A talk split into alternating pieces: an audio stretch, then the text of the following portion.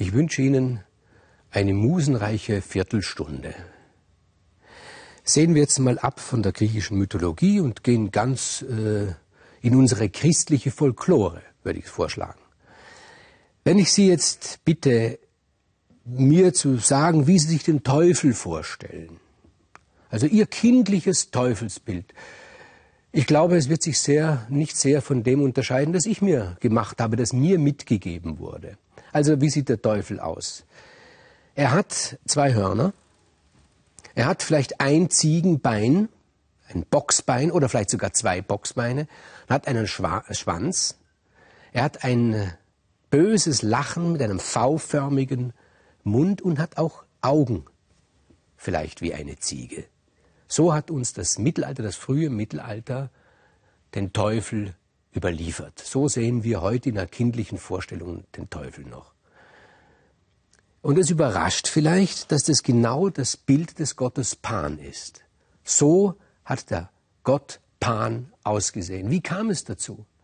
Wie hat sich der Gott Pan durch die ganze Kulturgeschichte durchgeschlichen, bis er schließlich unserem Teufel so ähnlich sei. Ich weiß es nicht ganz genau. Die Vermutungen darüber äh, sehen so aus, dass am Ende, als der ganze Götterhimmel abgewirtschaftet hat, eigentlich nur noch zwei Gottheiten übrig blieben bei den Griechen, nämlich für die Theologen und die obere Schicht, die Gebildeten, der Gott Dionysos, und für das Volk, für das Breite, eben der Hirtengott Pan. Und dieser Hirtengott Pan habe sich so unterschwellig, latent noch viel, viel länger gehalten, eben durch das ganze römische Reich hindurch. Die haben ihn Faunus genannt und bis ins frühe Mittelalter. Und dort habe er nun wirklich als Aberglaube eine große Konkurrenz dargestellt, sodass die Kirche ihn zum Bösen schlechthin gemacht hat. Das ist eine der Deutungen. Aber wie gesagt, äh, es gibt dann mehrere und wissen, tut man es nicht. Kehren wir zurück zu den Griechen. Der Pan, der war so etwas wie der Huckleberry Finn im Olymp. Also der etwas schmuddelige Außenseiter. Er war in vielen Dingen ganz anders wie seine Götterkollegen. In einem ganz bestimmten, sehr wichtigen äh, Punkt war er ganz anders. Er war nämlich sterblich. Die Götter sind ja unsterblich und, ich habe das schon vor langer, langer Zeit einer der ersten Sendungen erzählt. Die Unsterblichkeit müssen sich die Götter immer wieder erwerben. Sie pilgern immer wieder ans Ende der Welt, jenseits des Atlas, in den Garten der Hesperiden und essen dort von den Äpfeln. Und diese Äpfel garantieren ihnen die Unsterblichkeit. Und dorthin gehen sie alle einmütig, alle gemeinsam, nur einen lassen sie nicht mitgehen, nämlich den Gott Pan. Der stinkt einfach zu sehr nach Ziege, den wollen sie nicht dort nicht haben, weil sie glauben, dass dieser Ziegengestank das Aroma der Äpfel, dieser wunderbaren Hesperidenäpfel stört. Sie nehmen ihn nicht mit, deshalb ist Pan sterblich. Was aber nicht heißt, dass seine, seine Lebensdauer vergleichbar ist mit der Lebensdauer eines Menschen. Das ganz gewiss nicht. Er wird natürlich älter. Was er mit den anderen Göttern gemeinsam hatte, jedenfalls mit den männlichen, ist seine Liebestollheit. Und eines Tages verfolgt der Pan die Nymphe Syrinx Sie rennt von ihm davon, Pan hinter, ihm her. Da gibt es Bilder, er mit dem erregierten Penis, nur noch aus Lust bestehend. Syrinx in Panik. Dieses Wort Panik leitet sich ja ab von Pan, leitet sich ab durch die Panik, in die die Menschen geraten, wenn der Pan schreit.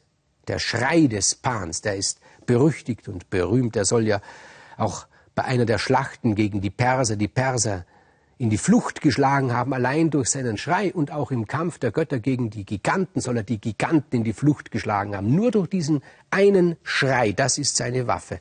Und schreiend läuft er hinter Syrinx her. Sie kommt zu einem Fluss. Sie kann nicht weiter. Sie weiß, wenn sich nicht irgendetwas, und zwar sehr, sehr schnell verändert, dann wird sie die Beute des Pan. Und noch nie ist erzählt worden, dass irgendein weibliches Wesen mit Begeisterung über den Liebesakt mit Pan berichtet hätte. Und da bittet sie den Fluss, er möge sie schützen. Und der Fluss er hört sie und er verwandelt die Syrinx in Schilfrohre. Damit wurden die Schilfrohre, die hat es vorher nicht gegeben. Und da kommt der Pan gelaufen, sieht, er ist zu spät.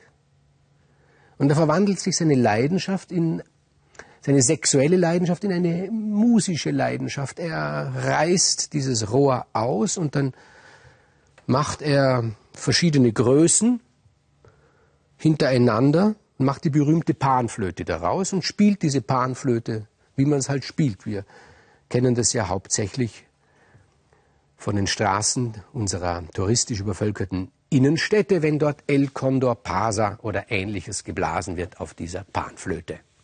Und er wurde Experte auf diesem Instrument, der Pan. Und da wurde er so gut, dass er sich gedacht hat, ich könnte eigentlich den Apoll herausfordern. Das hat schon mal einer getan, der Marsias hat furchtbar draufgezahlt. Dem Pan war das egal, er hatte großes Selbstvertrauen. Apoll spielt auf seiner Lyra, Mars, äh, äh, Pan bläst auf seiner Flöte.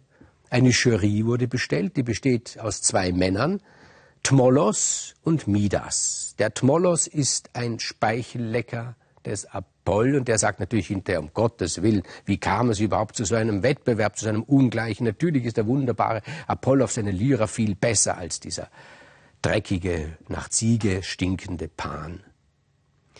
Midas hingegen war fast beamtenhaft gerecht, stur und in seiner Gerechtigkeit durchaus fantasielos, fantasielos, weil er sich ja sonst hätte vorstellen können, dass sich's Apoll nicht gefallen lässt, wenn er an die zweite Stelle gerückt wird, aber er war gerecht und er hat gesagt, nein, mir gefällt es besser, wie dieser Pan mag er riechen, wie er riechen mag, wie der auf seiner Flöte spielt. Ich bin dafür, dass er den Preis bekommt. Zunächst aber hat Midas die Rache zu spüren bekommen von Apoll. Er hat ihm nicht gleich die Haut abgezogen, wie dem Marsias, aber er hat dem Midas lange Ohren wachsen lassen, lange Eselsohren. Das war peinlich. Der Midas hat immer eine hohe Mütze getragen. Aber dann musste er irgendwann einmal zum Friseur gehen, weil ihm die Haare herausgequollen sind.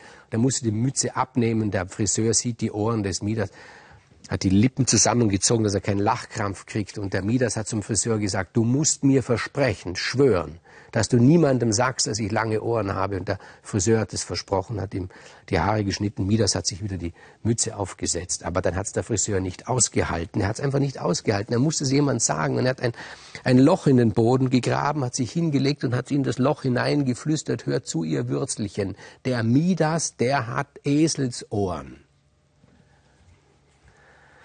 Und die Würzlichen haben das weitergetragen, dem Schilf zugetragen, das erst neu entstanden ist. Und der Schilf hat das geflüstert. Der Midas, der hat Eselsohren. Der Midas, der hat Eselsohren. Und der Midas, der hat das mitbekommen und ist zum Pan gegangen, hat gesagt, ich habe gemacht, dass du den Wettbewerb gewinnst. Jetzt für die Rache gegen diesen dummen Friseur.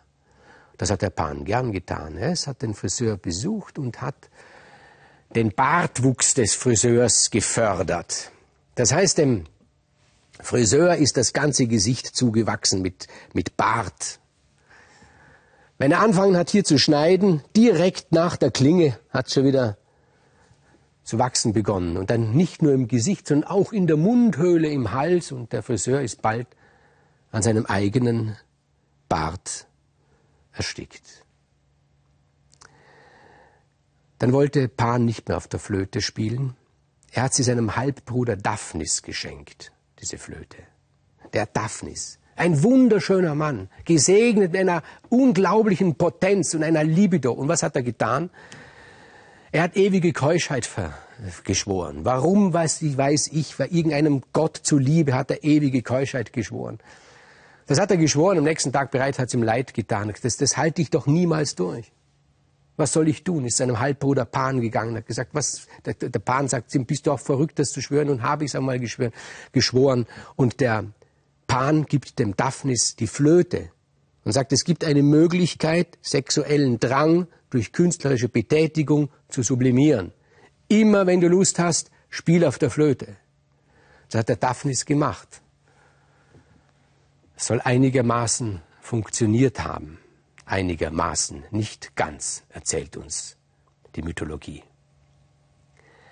Und dann hat der Pan gemerkt, dass er doch älter wird und dass es ans Sterben geht. Und hat er sich gedacht, vielleicht kann ich allein in den Garten der Hesperiden gehen. Hat sich auf den weiten Weg gemacht, kam beim Atlas vorbei, der da steht und das Weltgebäude trägt. Der Atlas sagt, wohin willst du, Pan? Der Pan sagt, weißt du, ich habe noch nie von den Äpfeln der Hesperiden gegessen. Und wenn ich jetzt nicht bald davon esse, dann werde ich sterben. Deshalb möchte ich in den Garten der Hesperiden gehen. Und ich will, dass du mir sagst, wo dieser Garten ist. Weil der Pan wusste gar nicht, er hat nur die Richtung gewusst. Und der Adler sagt, das werde ich tun, ja. Ich werde dir sagen, wo der Garten der Hesperiden ist. Aber zunächst möchte ich mich mit dir darüber unterhalten und ich möchte, dass du dir das ganz genau überlegst. Was gibt es da zu überlegen, sagt der Pan. Was ist besser, als unsterblich zu werden? Sieh her, sagt der Atlas, ich zum Beispiel bin unsterblich. Das heißt, ich werde ewig den Himmel tragen müssen. Hast du eine Vorstellung, wie schwer das ist? Ja, das kann schon sein, sagt der Pan, aber, aber ich muss ihn ja nicht tragen, du trägst ihn ja. Schau, sagt der Atlas, wenn ich den Olymp betrachte, wie er heute aussieht, er ist nicht mehr das, was einmal war.